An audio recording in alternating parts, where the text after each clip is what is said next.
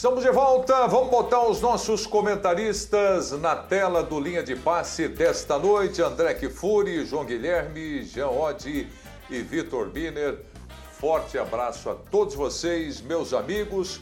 E vamos começar aí com a competição internacional, decisão em dois jogos e o Palmeiras leva vantagem na primeira partida, fora de casa, vence o Defensa e Justiça por 2 a 1. Eu vou até trazer um pequeno destaque aqui, antes de você, André Kfouri, falar a respeito da partida. Fico feliz de ver um time brasileiro conquistando uma vitória em função de um gol de falta do Gustavo Scarpa. Boa noite, André Kfouri. Boa noite, Preto. Boa noite, amigos. Um ótimo final de noite aos nossos fãs de esportes. É, eu entendo que o Palmeiras poderia ter vencido por mais e poderia ter saído desse primeiro jogo na Argentina com uma situação mais confortável para ser campeão da Recopa Sul-Americana pela primeira vez na sua história. É evidente, um resultado de vitória fora de casa jamais pode ser considerado sem um sorriso. Mas pelo que mostrou, especialmente no primeiro tempo, é, eu acho que não é um exagero dizer que o Palmeiras até merecia vencer por mais.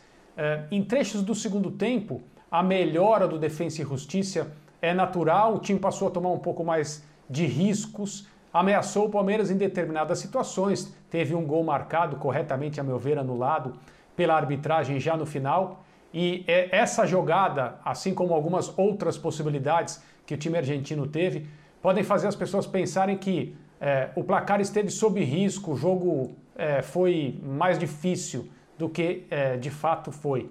A minha impressão a respeito da diferença técnica entre as equipes se confirmou, com o Palmeiras absolutamente à vontade, com compostura fora de casa.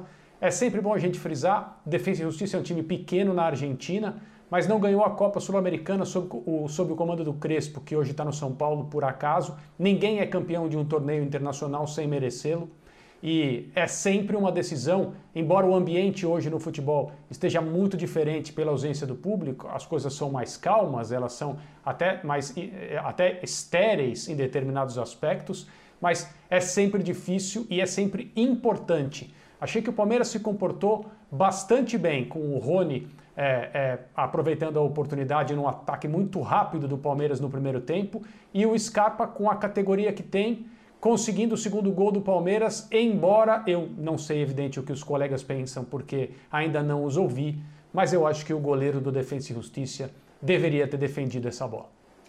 Jean Oddi, boa noite. A exemplo do André Kifuri, você também tinha uma expectativa de que o Palmeiras tivesse um jogo melhor, vamos chamar assim, nesse início de temporada, ou considera que o início é assim mesmo? Tudo bem, Jean? Tudo bem, Prieto? Boa noite, boa noite, companheiros. Ah, eu confesso que eu achei a, a, leitura do André bastante generosa com o Palmeiras. É, eu não acho que o Palmeiras é, jogou tão bem assim, não. Acho que, de fato, a diferença técnica entre o Palmeiras e o Defensa e Justiça é muito clara, né? O Palmeiras é melhor mesmo, seus jogadores são melhores. Mas eu não achei a atuação do Palmeiras boa. Acho até que o resultado acabou sendo muito melhor do que, do que a atuação. É, me parece que o Palmeiras, claro, é um time que está fazendo seu primeiro jogo nesta temporada, né? É, com a equipe principal, tá muito tempo sem jogar. Talvez as trocas tenham até a ver com isso também é, ali no, no começo do segundo tempo, ainda logo depois do Palmeiras sofrer o gol. Mas eu acho o seguinte: não é pelo, pelo módulo de jogo, pelo estilo, pela opção do Abel Ferreira, né? Que era claramente uma opção de, de contra-atacar, de acionar a velocidade do seu trio ofensivo e tudo mais. Mas é porque, é, diante dessa opção, o Palmeiras, é, acho que ele criou pouco. Acho que o Palmeiras foi até frágil demais, deu espaço no primeiro tempo ainda é, para o time do Defensa e Justiça e acho que contra jogadores mais técnicos, contra jogadores de melhor qualidade, talvez a coisa tivesse desandado. É, então, não sei. E mesmo as alterações, em geral, o Abel mexe muito bem no time. O Abel é um cara que acaba melhorando o time com as alterações, invariavelmente. Hoje não acho que foi assim. A partir do momento que ele tira os dois meias ofensivos e coloca dois laterais, o Lucas Esteves e o Mike abertos pelos lados, o Palmeiras abdica completamente de jogar, de atacar. e talvez não precisasse ter feito isso justamente pela diferença técnica que o André falou que existe entre o Palmeiras e o Defensa e Justiça. Então, a partir dali passou a sofrer muito mais, inclusive. Então, não achei boa a atuação, não achei boas as alterações. Vamos ainda ouvir o Abel durante esse programa, mas claro, é preciso fazer a ressalva de que é, o Defensa e Justiça é um time muito organizado, embora inferior tecnicamente e é o primeiro jogo né, dessa temporada é, com o time completo do Palmeiras. João Guilherme, qual a sua primeira impressão? Estamos falando aqui do primeiro jogo da decisão da Recopa Sul-Americana, em que o Palmeiras venceu o Defensa e Justiça na Argentina por 2 a 1. Boa noite, João. Muito boa noite, Preto. Prazer estar com você. Grande abraço para o André, para o Jean, para o Birner e também para o fã de esporte. Olha, uma coisa que me chamou muita atenção é, hoje durante o jogo do Palmeiras é, foi o meio-campo. É, quando ali estavam Felipe Melo, Zé Rafael e Rafael Veiga, a, a coisa não acontecia. Havia um deserto no meio-campo do Palmeiras, tanto na marcação quanto também na criação. O Palmeiras, inclusive, o gol do Rony surge assim, numa bola esticada, aquela transição rápida que a gente está acostumado a ver o time do Palmeiras fazer. Chegou no Rony da frente, ele definiu. É, foi notória para mim a melhora do time quando entraram no meio-campo o Danilo, o Patrick de Paula e o Gustavo Scarpa. É algo a se pensar. Obviamente que por ser o primeiro jogo da temporada com todo o grupo disponível é, é, ali presente, isso também tem um peso. Né? O Palmeiras dividiu aí a sua equipe, uma parte estava treinando, jogando quando podia, e a outra estava descansando e inverteu isso. Mas isso me chamou a atenção. O meio-campo do Palmeiras, em determinados momentos, nada acontecia, ninguém marcava, ninguém criava, e com o Patrick de Paula, com o Scarpa e com o Danilo, a coisa fluiu melhor. O Guilherme não gostou muito do Palmeiras, o Jean Oddi também não, nem o André Kifuri. Vamos saber do Vitor Miner qual foi a, a, primeira impressão que ele teve aí do Palmeiras depois da vitória diante do Defensa. Tudo bem, Biner? Boa noite, amigo. Boa noite, Preto. Como vai? Tudo bem para você? Tudo bem aos colegas do programa, aos fãs e às fãs do esporte? É, eu discordo da avaliação do André, eu vou muito mais na linha do que disse o Jean. E eu entendo o porquê do Palmeiras não ter jogado bem. Tenho duas certezas. O Palmeiras joga muito mais do que mostrou hoje. E o primeiro jogo da temporada tem a ver com isso. Né? Porque o meio-campo do Palmeiras foi ah, frouxo na marcação. Havia muito espaço de Defesa e Justiça trabalhar. Lado direito, assim, com muitas lacunas. É, o gol, por exemplo, Defesa e Justiça, o Felipe Melo está completamente perdido ali na jogada do meio de campo, né? O Palmeiras teve bastante espaço para contra-atacar, o defensa também errou bastante alguns passes em saída de bola, passes no meio de campo, o próprio gol. E tem uma bela construção do William e o Rony com força e velocidade ganhando o primeiro gol do Palmeiras. Nasce de um erro de passe do defensa, onde não havia pressão do jogador do Palmeiras em cima do jogador que erra o passe. Isso para mim é um retrato do que aconteceu na partida. Eu acho que o Palmeiras teve a ideia de se fechar e contra-atacar. É, não conseguiu, executar essa ideia bem. E eu sei que o Palmeiras consegue executá-la de maneira elogiável, como ele mostrou na última temporada, principalmente nesses jogos grandes, né? Jogos decisivos, os principais jogos da equipe. Então, para mim, o fato de ter sido a primeira partida da temporada, a condição física não ser a ideal, do ritmo não ser o ideal, do coletivo não estar ainda no patamar ideal, tudo isso tem a ver com essa atuação do Palmeiras. É, Acho que o goleiro cooperou no segundo gol, apesar da falta bem cobrada pelo Scarpa. E acho discutível, discutível a anulação do gol de empate do Defesa e Justiça. É, apenas para esclarecer é, o que eu disse aqui na abertura da minha participação. É, não entendo que o Palmeiras fez uma partida maravilhosa. Evidente que não. Não sei se essa foi a impressão do que eu disse. Agora, o Palmeiras teve sim alguns problemas de posicionamento que foram detectados pelo seu técnico, cujos gritos eram perceptíveis. Excelente. É, né? ele, ele se preocupou muito com, com o preenchimento de certas, certas, certos trechos do gramado é, no, no, campo de defesa do Palmeiras o tempo todo. Ele também reclamou com bastante frequência é, por uma maior pressão dos homens de frente na saída de bola do Defensa e Justiça e dava para perceber que algumas coisas, é, alguns aspectos defensivos do funcionamento do Palmeiras hoje não agradaram o seu treinador. O símbolo disso é o gol, é, que é um, uma falha defensiva assim bastante visível, porque a bola entrou por dentro em dois passes, a bola passou, perdão, por dentro em dois passes até chegar ao atacante que finalizou, ele estava desmarcado e é óbvio que isso precisa ser corrigido. O que eu não esperava era uma atuação maravilhosa, é, por ser a primeira do ponto de vista competitivo, é, pelas circunstâncias nas quais o Palmeiras se encontra em relação ao início de trabalho na temporada e pelo, digamos, protocolo que o time usaria no jogo de hoje, que por conhecer um pouco, né, pela amostra de trabalho do Abel, a gente podia imaginar que fosse um time que se fecharia com certa competência e exploraria espaços como o fez. É, eu apenas entendo que o placar poderia ser um pouco maior. O Palmeiras, embora não tenha feito um festival ofensivo, teve possibilidades para ganhar por mais. É, o, o Prieto, eu queria falar um pouquinho sobre o que o João disse, porque acho que ficou muito clara de fato a melhora sobre a entrada da, da, dos novos meio-campistas, né, os dois volantes e o meia. É, mas acho difícil a gente cravar aquela pergunta que estava colocada aqui, se ah, precisa jogar com Danilo e Patrick de Paula. Isso é muito difícil de responder. Porque se a gente se basear no jogo de hoje, precisa entrar também com o Scarpa no lugar do Rafael Veiga. E é uma coisa que eu venho dizendo do Palmeiras há muito tempo.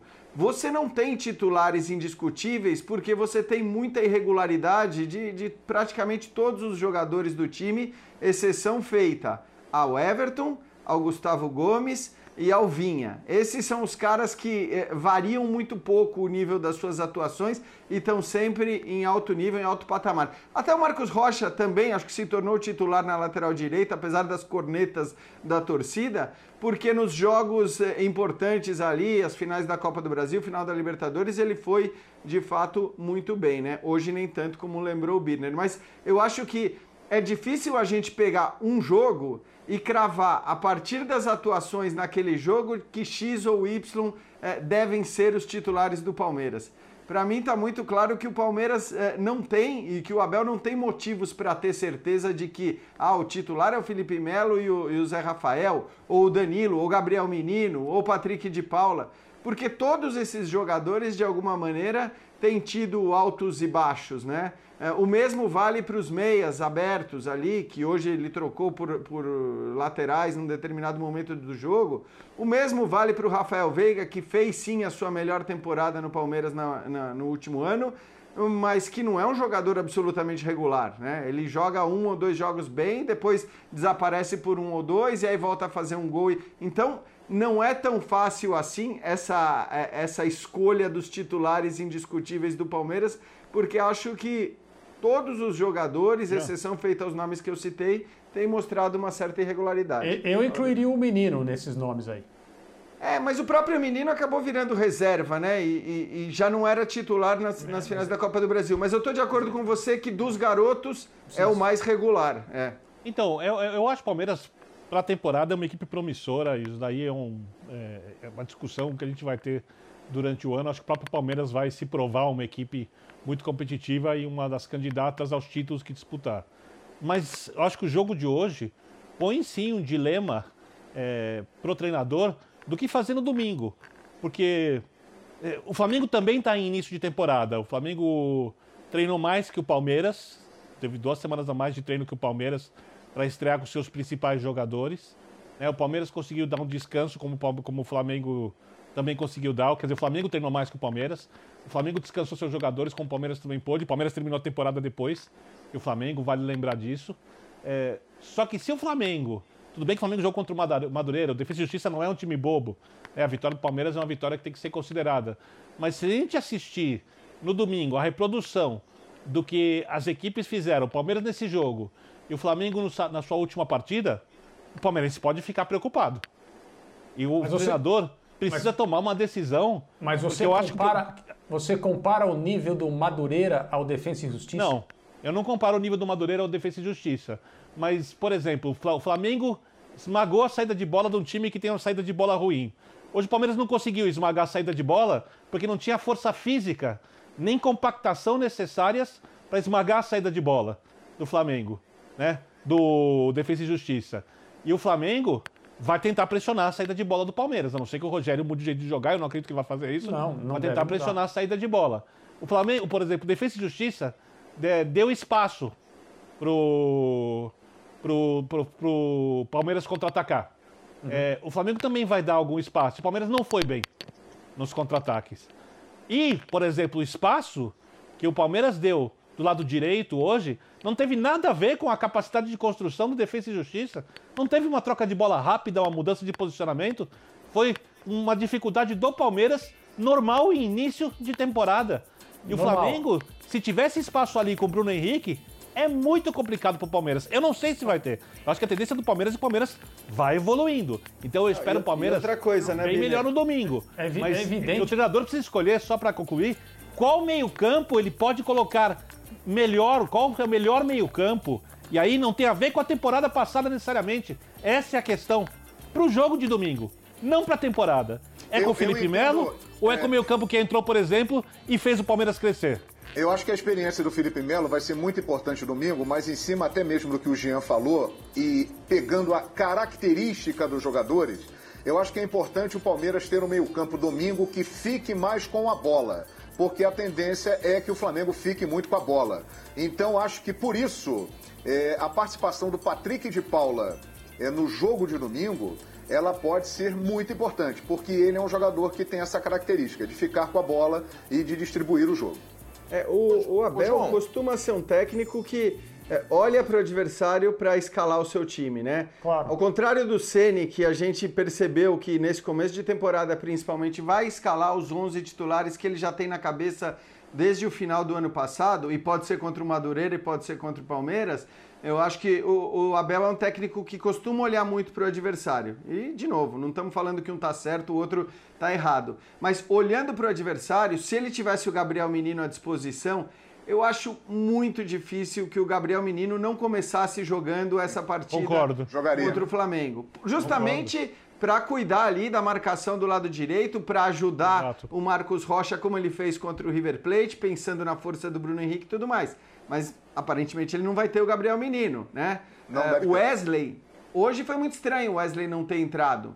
Então, não sei se o Wesley também fisicamente está em condições. O que me parece, assim, olhando. O Luiz Adriano também fora, né?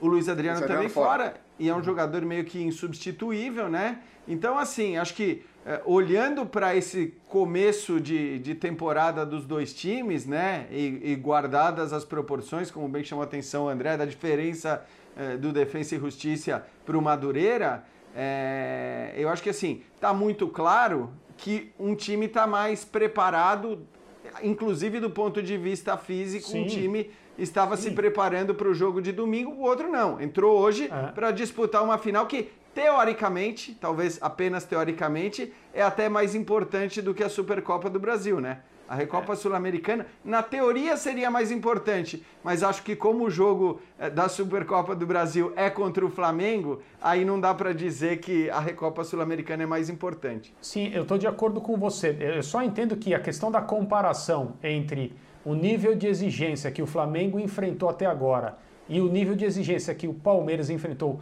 hoje, nesta noite unicamente, é, são situações muito distintas. Você não, você não tem essa condição. Uhum. É, nós, não, nós não temos um enfrentamento é, minimamente é, suficiente entre Defensa e Justiça e Madureira ou Defensa e Justiça e Bangu para entender como esses times é, se dariam um contra o outro.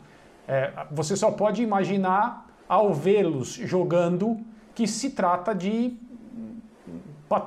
patamares, para usar o termo do Bruno Henrique, patamares bem distintos. Um time é campeão do segundo torneio do continente e fez por onde chegar a esse, a esse momento e deu o trabalho que deu é, ao Palmeiras hoje.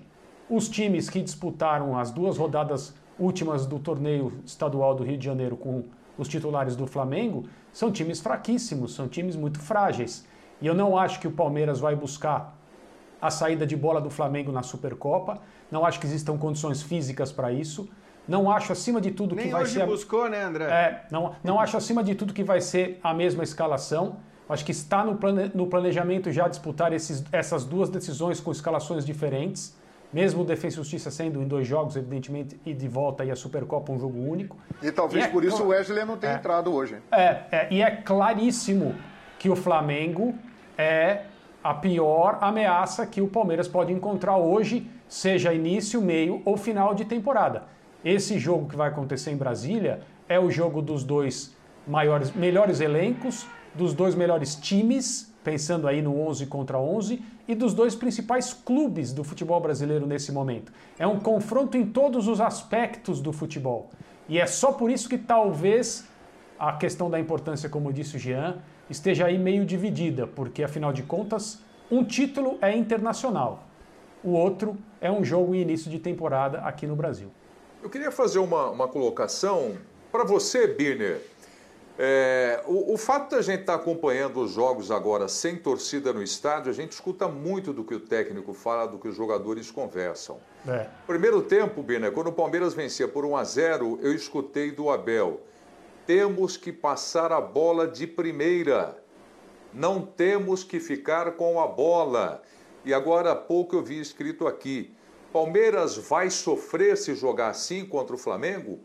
Não é esse o estilo de jogo que o Abel busca do Palmeiras? Um jogo mais rápido e bem diferente do que é o time do Flamengo, Birner? Ah, sem dúvida. Eu acho que o Palmeiras é um time que, quando joga muito bem, marca muito forte, não dá espaços para o adversário, marca bem pelos lados, marca bem pelo meio. E quando recupera a bola, é muito agudo, é muito direto. E para você ser direto, você precisa ter essa transição de bola rápida, em velocidade, para acionar os seus jogadores mais rápidos na frente. Acho que o Palmeiras fez assim as suas melhores atuações na última temporada. E hoje não conseguiu. Né? Então eu entendo as reclamações do treinador, porque o treinador, obviamente, não vai falar disso claramente na sua entrevista coletiva, mas ele deve ter identificado isso aconteceu. O gol que o Palmeiras toma hoje não tem nada a ver com o que é o Palmeiras. O Palmeiras tivesse dado esse espaço todo em jogos da última temporada, o Palmeiras não teria vencido os campeonatos que conseguiu ganhar. E não havia tantos jogadores, por exemplo, circulando atrás do Felipe Melo para ele ter alguma dúvida a respeito de quem marcar. E não havia pressão o jogador que faz o passe, o atleta que recebe a bola nas costas do Felipe Melo. E essa pressão, e essa falta de espaço que o Palmeiras cria, que o Palmeiras impede, que o Palmeiras, o Palmeiras impede o adversário de ter espaço, são marcas do time dele. E hoje essas marcas não apareceram. E é o primeiro jogo desse time na temporada. Isso é, de novo, natural. né, Se, se, se a gente tivesse um jogo semana, no final de semana no Campeonato Estadual, tudo bem. Né? É, mas o jogo é contra o Flamengo, e aí, como disseram os colegas, e eu concordo plenamente, a taça da Recopa Sul-Americana ela é muito mais pesada. Ela é bem mais importante. Mas você tem um jogo de uma rivalidade extrema, que vem de anos entre os dois últimos campeões da América. Então, independentemente do peso da taça da Supercopa Brasileira, ela, o jogo em si é mais importante do que é o jogo contra o Defesa e Justiça. O futebol é assim, é um esporte de contradições, de nuances, né, de subjetividades. É- e é esse mais- jogo deixa isso muito é- claro. É mais importante e é muito mais difícil, né? Cá entre nós. Esportivamente não é mais importante, mas existem outras relevâncias em jogo aqui no nosso país, no ambiente do futebol brasileiro. Esportivamente não é mais importante do que a Recopa Sul-Americana. É, claro que não. Acho que É. também são, são jogos tão diferentes pela do ponto de rivalidade, vista né? do Pela adversário. rivalidade, pelo que representa hoje Flamengo e Palmeiras e tal. Um não quer perder para o outro. Exatamente. Então isso realmente eleva a importância é, desse confronto, né?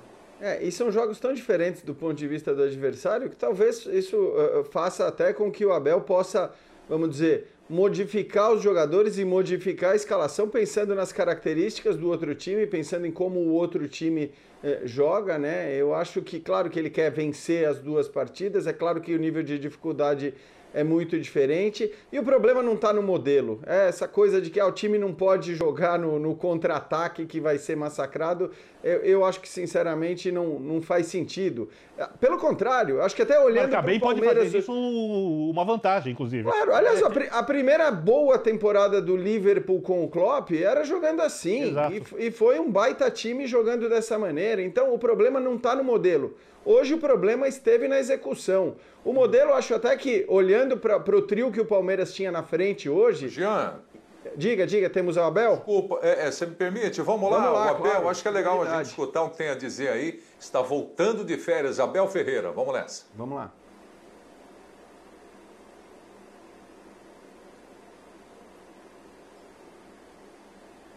Estava ainda em férias. O Abel ele voltou exatamente hoje, né, para comandar a equipe do Palmeiras nessa primeira partida da decisão da Recopa contra a equipe do Defensa e Justiça.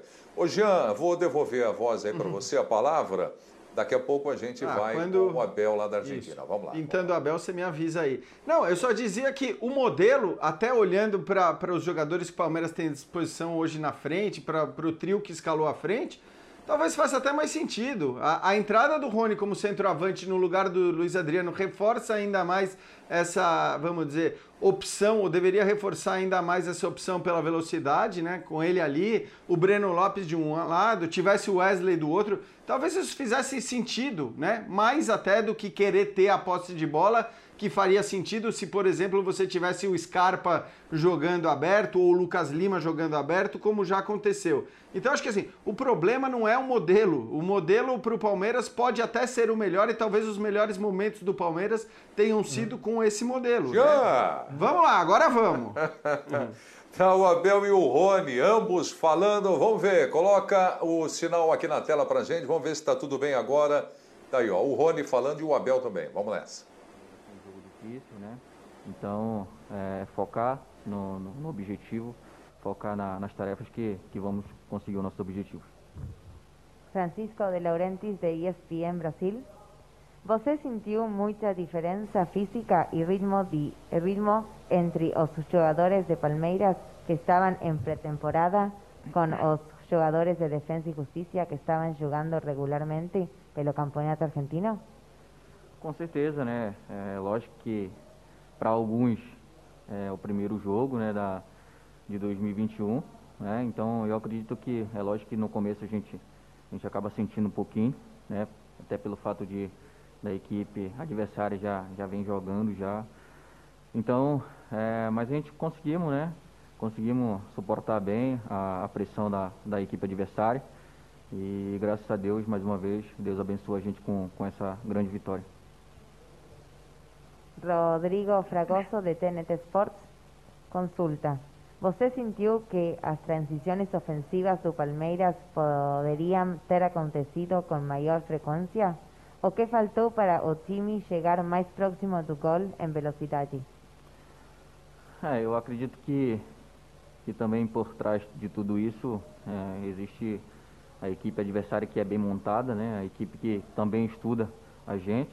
É lógico que a gente poderia ter aproveitado mais os, contra-ataques, é, poderia ter chegado mais ali na frente é, e concluir a jogada, mas infelizmente né, a gente sabe que não é do jeito que, que a gente quer, mas a equipe é, na hora do, dos contra-ataques saiu bem, é, só faltou mesmo um detalhe ali para a gente tentar concluir com um gol. Fabrício. Então tá aí o Rony falando, abriu o caminho para a vitória do Palmeiras. Ô João Guilherme. Oi, pois não. O, o Rony tem o reconhecimento do torcedor, começa a temporada e marcou um gol bonito, hein? Cobertura, ah. um lobbyzinho para cima do goleiro, né? Tem, tem. Inclusive, eu acho que o Marinho na temporada passada foi espetacular. É, foi escolhido como o melhor jogador da Libertadores da América, mas eu acho que o Rony na Libertadores da América ele foi até superior ao Marinho.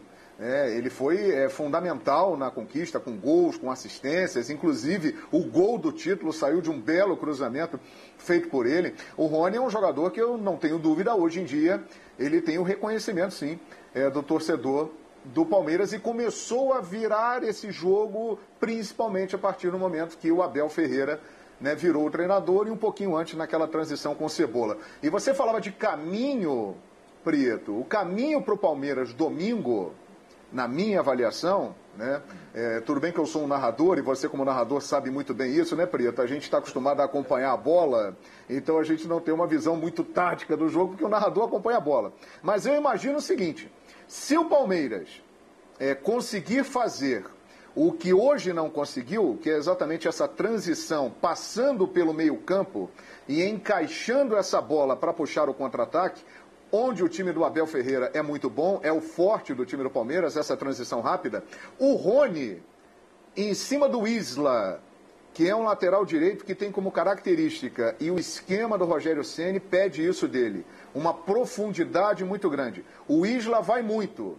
E o Flamengo, ele ainda é, depois dessa mudança feita pelo Rogério, com o Diego atuando é, de volante e o Arão na zaga, ainda não enfrentou um time com essa característica aguda de contra-ataque do Palmeiras. Então, Rony, Wesley, essa velocidade, se a bola é, conseguir ser metida ali para eles, num contra-ataque, pode ser um ponto importante para o Palmeiras é, nesse jogo de domingo contra o Flamengo. É, é a minha Lado do Isla e do é. Rodrigo Caio, que também não está em plena forma física.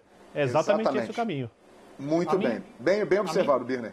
A minha impressão é que não tem outra forma do Palmeiras ser competitivo, especialmente contra o Flamengo e especialmente neste momento. É, e tem uma questão interessante que é, que é o seguinte: é, entre dois times que não estão prontos, evidentemente podemos falar isso do Flamengo e do Palmeiras, embora a amostra do Flamengo seja melhor, seja mais, seja mais envolvente, seja mais encantadora em certos trechos dessas últimas duas rodadas do estadual, certamente melhor do que a partida que o Palmeiras fez hoje, mas eu faço as ressalvas da comparação técnica entre os adversários. Mas entre dois times que não estão prontos, aquele que se propõe a fazer o que é mais difícil, ou seja, ficar mais tempo com a bola, ser mais elaborado, é, em, é, ganhar por superioridade técnica, fazer o jogo que o Flamengo vem fazendo nas últimas temporadas, é, esse time é o time que corre mais riscos. Esse time é o time que tende a pagar mais caro por falhas. E o Palmeiras poderia se aproveitar disso se conseguir ser competente é, nessa estratégia de esperar e de ser mais é, reativo, sólido defensivamente e com a sua transição para o ataque bem feita, o que não aconteceu hoje em boa parte do jogo.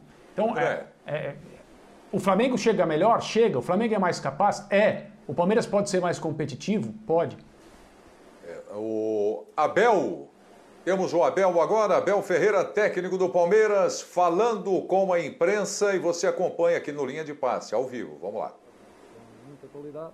E o Rony é um jogador que nos pode fazer essa função com características diferentes. Eu já vos disse que gosto de três tipos de centroavante. Gosto de um centroavante mais de presença na área, gosto de um centroavante de apoio e profundidade, como é, por exemplo, o, o Luís Adriano, e gosto de um, de um centroavante como, como o Rony. Uh, ele não sabia, mas tem características para a nossa forma de jogar e pode lá fazer porque tem golo. É um jogador que consegue estourar jogo, é um jogador que joga muito bem em apoio, profundidade um, e portanto eu gostei disto e como ele disse, já sei se precisar de lateral direito, que ele também está disponível para fazer, é destes jogadores que o Palmeiras precisa, que ponham os interesses individuais acima dos interesses, dos interesses coletivos acima dos interesses individuais.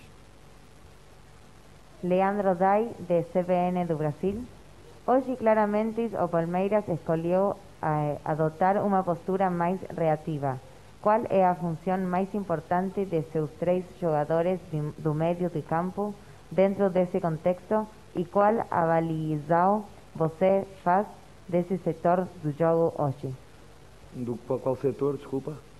Do sector del juego de hoje. Do meio campo? Ah. Primeiro dizer-vos que a equipa toda se juntou só no dia 2 deste mês. Só, nós só começámos a treinar com a equipa toda no dia 2 deste mês para competir dia 7. Primeiro dar os parabéns aos meus jogadores.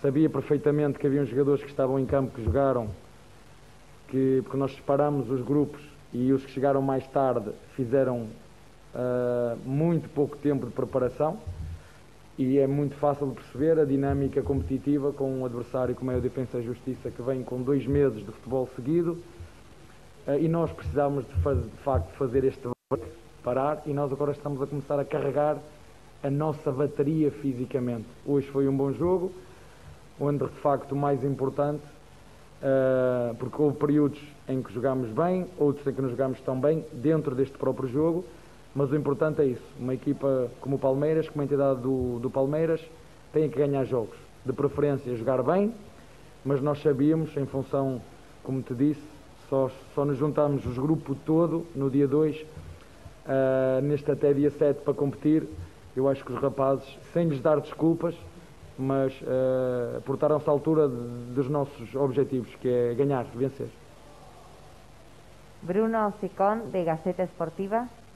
En, un, en uma série de partida decisiva, o Palmeira volta a jogar o domingo e quarta-feira, eh, quarta-feira, sendo que o jogo de domingo será disputado às 11 da manhã, leva, eh, levando em conta que o Campeonato Paulista está paralisado.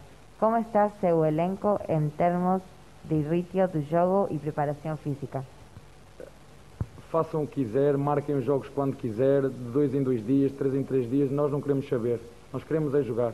Já falei muito sobre isso.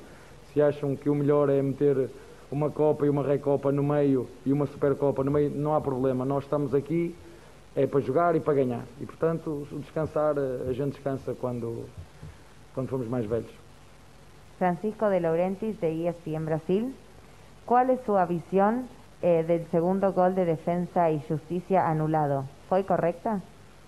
Vou ser sincero com vocês, eu não vi, mas acredito que um árbitro de nível como é este, mais a ajuda do VAR, uh, acho que não, não, há, não há para ter dúvidas. Quando nós temos tecnologia como o VAR e com árbitros desta categoria, uh, mesmo sem ver, porque ainda não vi, uh, acho que foi bem anulado. Acho que foi bem anulado.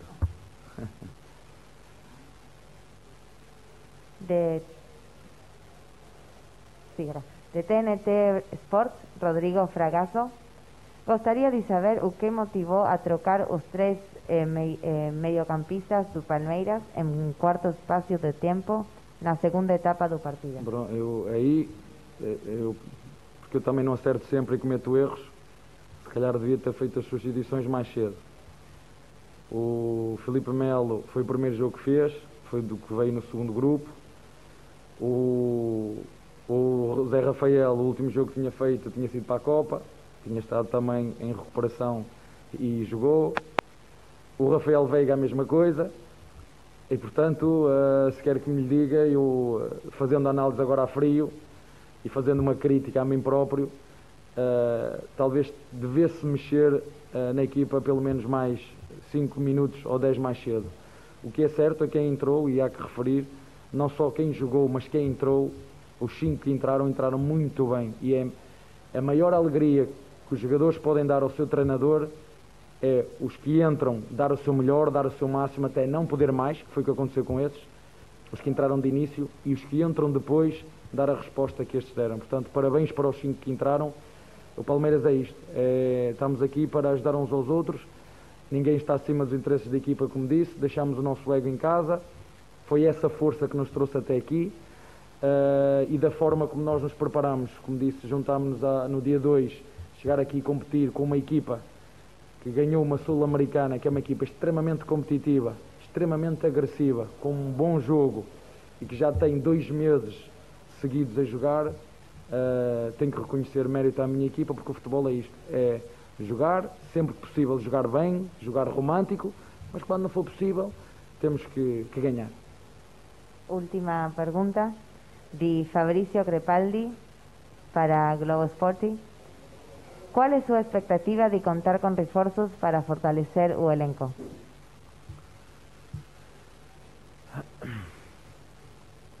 Eu falo português, né? às vezes já me aconteceu As pessoas acham que às vezes falo espanhol, não. Eu sou português e falo a mesma língua.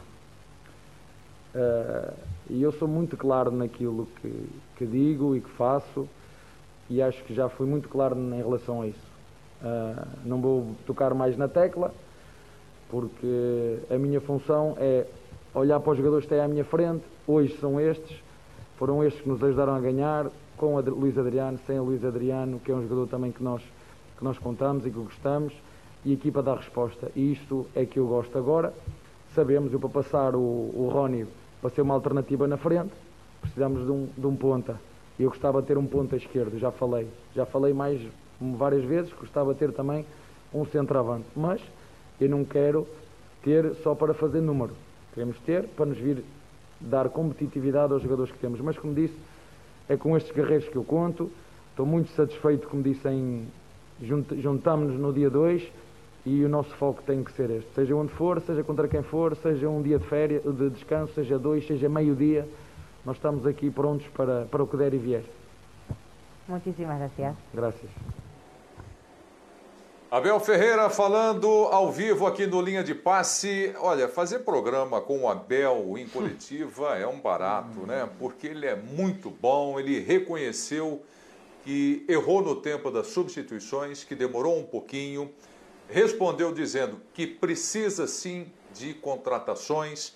Mas vamos repercutir rapidamente aqui, pensando no jogo contra o Flamengo. Jean, ele disse que gosta de três tipos diferentes de atacantes. Não tem Luiz Adriano, hoje jogou com o Rony lá na frente, como centroavante. Você consegue arriscar, dizer ou imaginar que ataque o Palmeiras terá contra o Flamengo?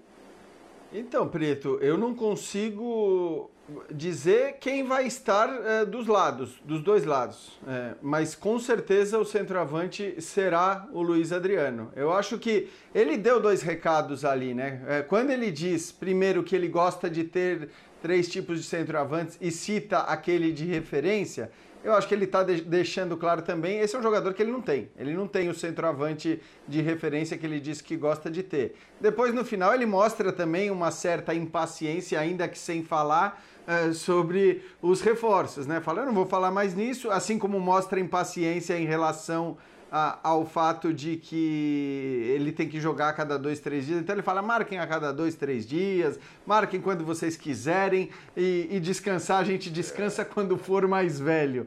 Quer dizer, ele claramente está incomodado com isso, acho que ele gostaria de ter reforços. E, e, você acha que tocou no ponto mais legal da entrevista, né, Prieto? Que é essa questão dele sempre dizer qual é o erro. Porque é muito comum um técnico de futebol sentar na frente da câmera e dizer: ah, a responsabilidade é toda minha, eu que comando o grupo, o grupo foi mal. Mas ele nunca diz por que a responsabilidade é dele, né? Quer dizer, os técnicos em geral não dizem onde eles erraram, qual foi o equívoco. E o Abel costuma fazer isso. Hoje ele disse que deveria ter mexido antes no meio-campo. É realmente muito, são sempre muito interessantes as entrevistas dele. André Kifuri, repercutindo aí tudo que disse o Abel, o que você gostaria de ressaltar?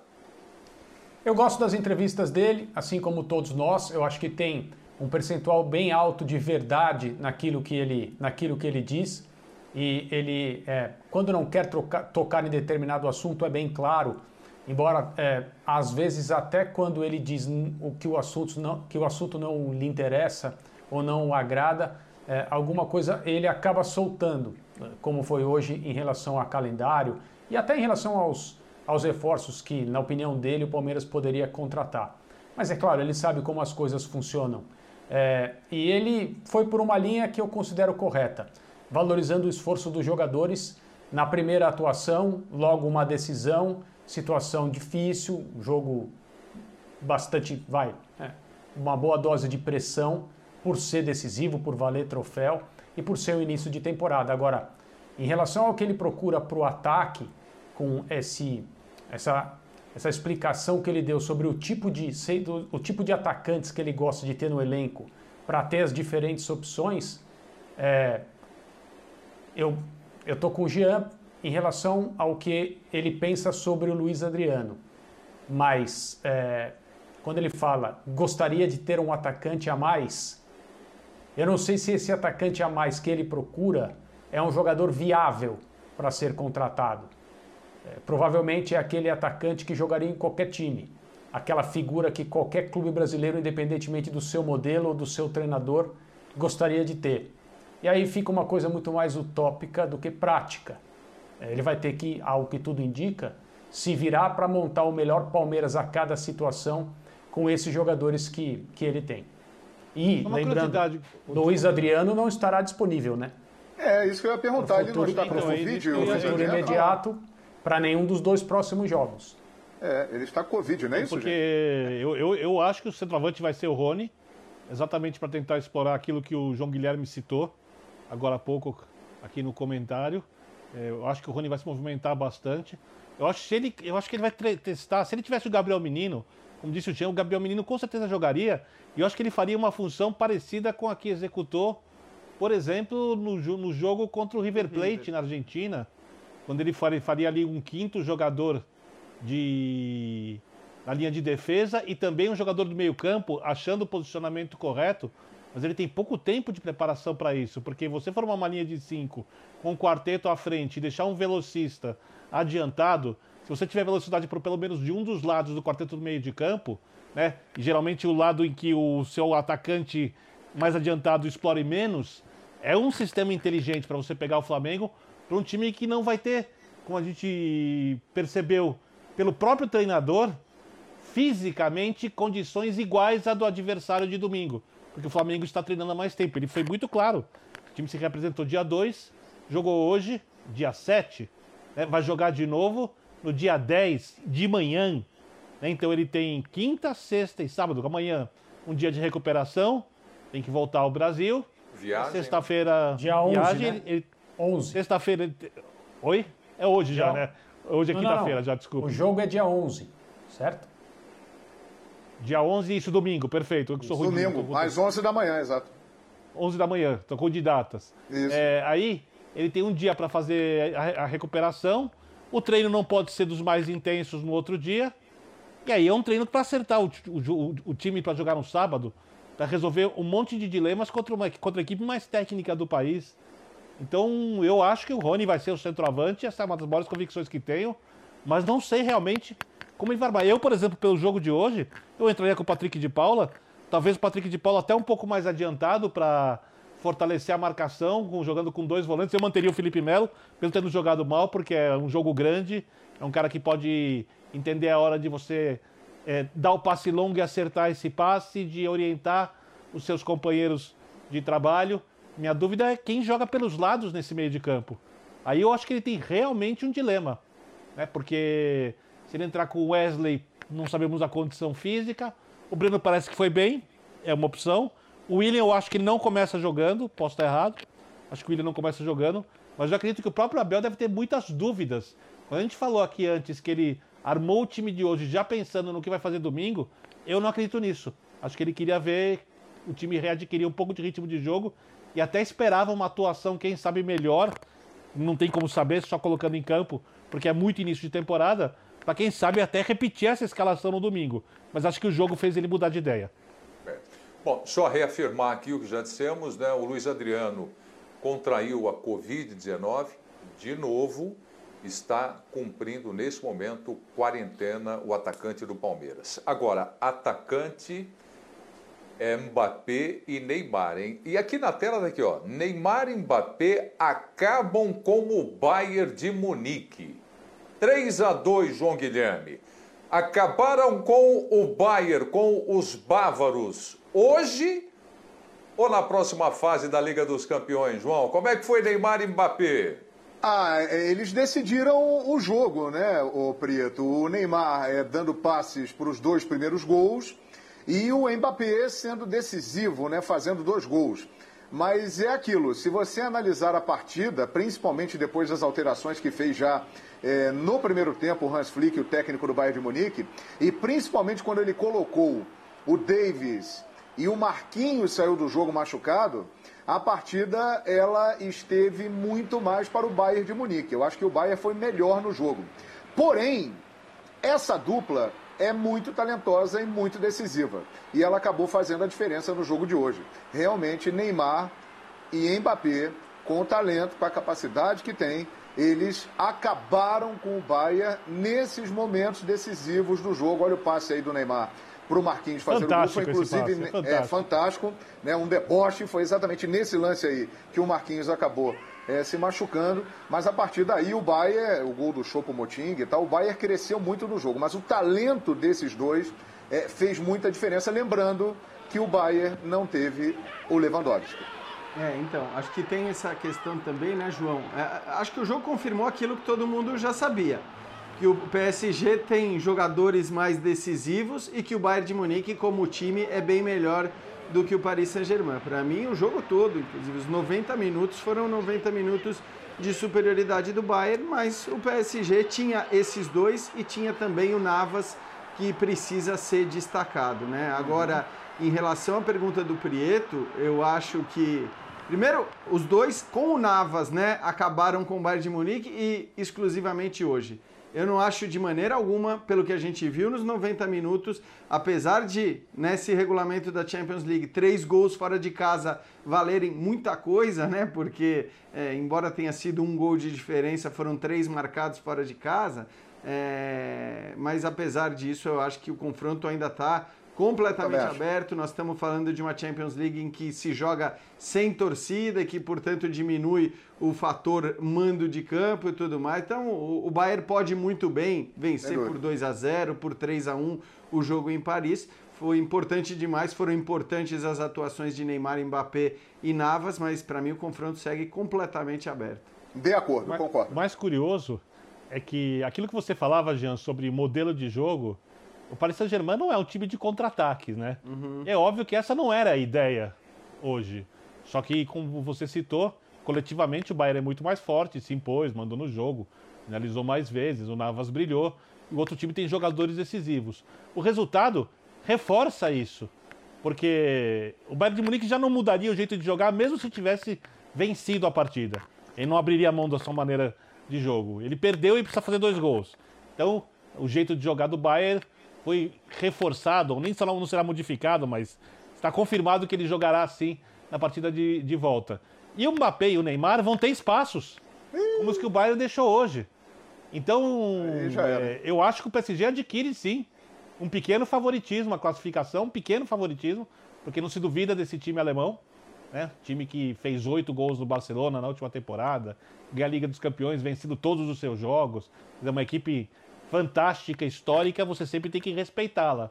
Mas eu acho que a qualidade individual desses atletas, nessas circunstâncias, dão ao PSG jogando em casa e podendo tomar um gol, né? A não sei que tome 3, 3 a 2, 4 a 3, tomar um gol, alguma vantagem para poder chamar de é, pequeno favorito é, para a classificação. A questão é que o jogador que coloca a bola para dentro e, e, vive a melhor fase da sua vida não estava disponível hoje, muito provavelmente não estará disponível no jogo de volta. É, já disse é, que não estará, é, né, André? É, isso, ele falou que não vai dar, né? É. é o, Bayern é um time é, coletivamente tão bom que a ausência do seu principal atacante ou o jogador mais goleador mostra que a capacidade ofensiva do time continua rigorosamente a mesma, pelos movimentos feitos, pela frequência de chances e pelas possibilidades de gols que foram negadas, a maioria, pelo Navas, que fez uma tremenda atuação. Porque Aliás... só o, o que falta, o que fica claro é a falta que o Lewandowski faz. Se ele está em campo hoje, não dá para dizer quem venceria, evidentemente qual seria o placar. Mas é, até pela, pelo número, pelas estatísticas dele habituais nessa fase da carreira, é, o Bayern teria feito mais gols. Isso é, é, é bastante tranquilo de afirmar. Claro. E o Neuer Só... falhou no primeiro gol, né, também. Então, é, é isso que eu ia falar. Só uma ironia, quer dizer, na ausência do Lewandowski, a principal estrela do Bayern de Munique dentro de campo, que é indiscutivelmente o seu goleiro, foi diretamente responsável pela derrota do Bayern, né? Porque ele falhou no primeiro gol, coisa raríssima de acontecer, enquanto Exato. o Navas teve uma atuação excepcional. É, Germán, no linha de passe lá em Munique, eu acho que eles estão discutindo ali o Neuer, né? Lá o, o Jean Schweinsteiger deve estar discutindo. É, Olha o Neuer batendo palmas ali pro Boateng no gol do Mbappé. Foi irônico. Aqui, tá dando confusão no linha de passe lá de Munique, eu já tô sabendo. E o André falou que a falta do, do Lewandowski, a falta do Lewandowski no Bayern de Munique é como a falta do Mbappé ou do Neymar no Paris Saint-Germain. Está nesse nível aí. Vamos colocar os palpites aqui, pessoal? Vamos nessa? Vamos, vamos lá. lá, vamos colocar na tela aqui do linha de passe.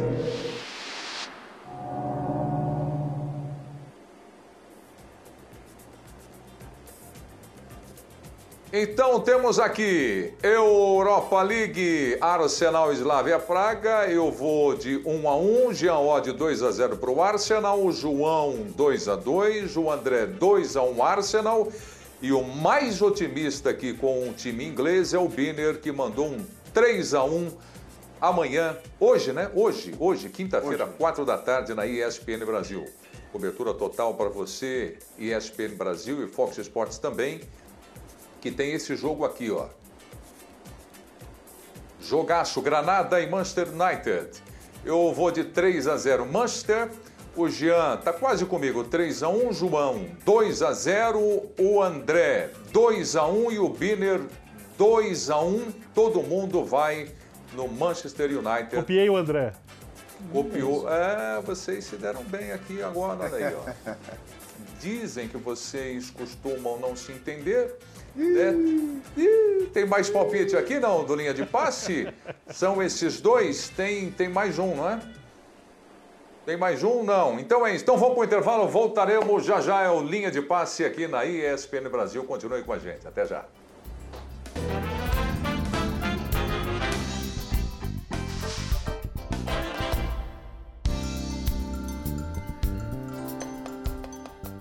Estamos de volta com linha de passe nesta quinta-feira aqui na ESPN Brasil. Lembrando que tem cobertura total para você nos canais da Disney, da Europa League e nesta sexta-feira o sorteio dos grupos da Libertadores da América a partir da uma da tarde. André Kifuri, forte abraço, meu amigo. Jean Oddi, João Guilherme, Vitor Biner, todo o pessoal que está em casa. Abração forte, gente. Valeu. Até a próxima. Valeu, Valeu Até mais. Um abraço. Valeu.